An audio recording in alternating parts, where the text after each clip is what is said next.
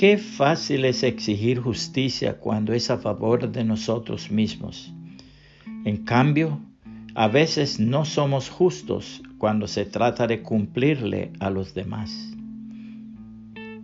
¿Por qué miras la paja que está en el ojo de tu hermano y no echas de ver la viga que está en tu propio ojo?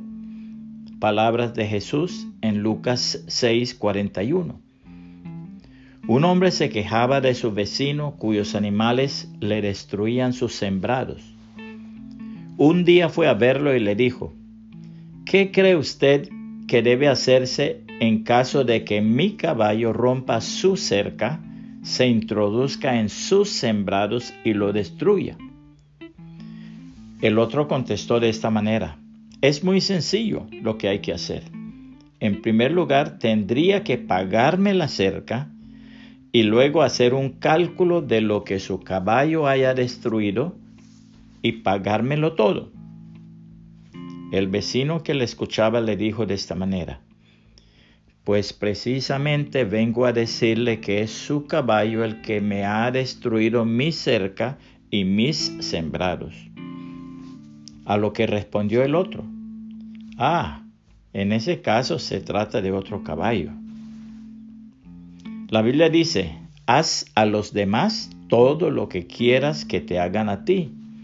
Esa es la esencia de todo lo que se enseña en la ley y en los profetas.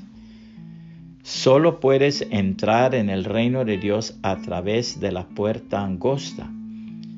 La carretera al infierno es amplia y la puerta es ancha para los muchos que escogen ese camino. Sin embargo, la puerta de acceso a la vida es muy angosta y el camino es difícil. Y solo unos pocos los que alguna vez lo encuentran. Mateo 7, 12 al 14, nueva traducción viviente. Puede compartir este mensaje y que el Señor Jesucristo le bendiga y le guarde.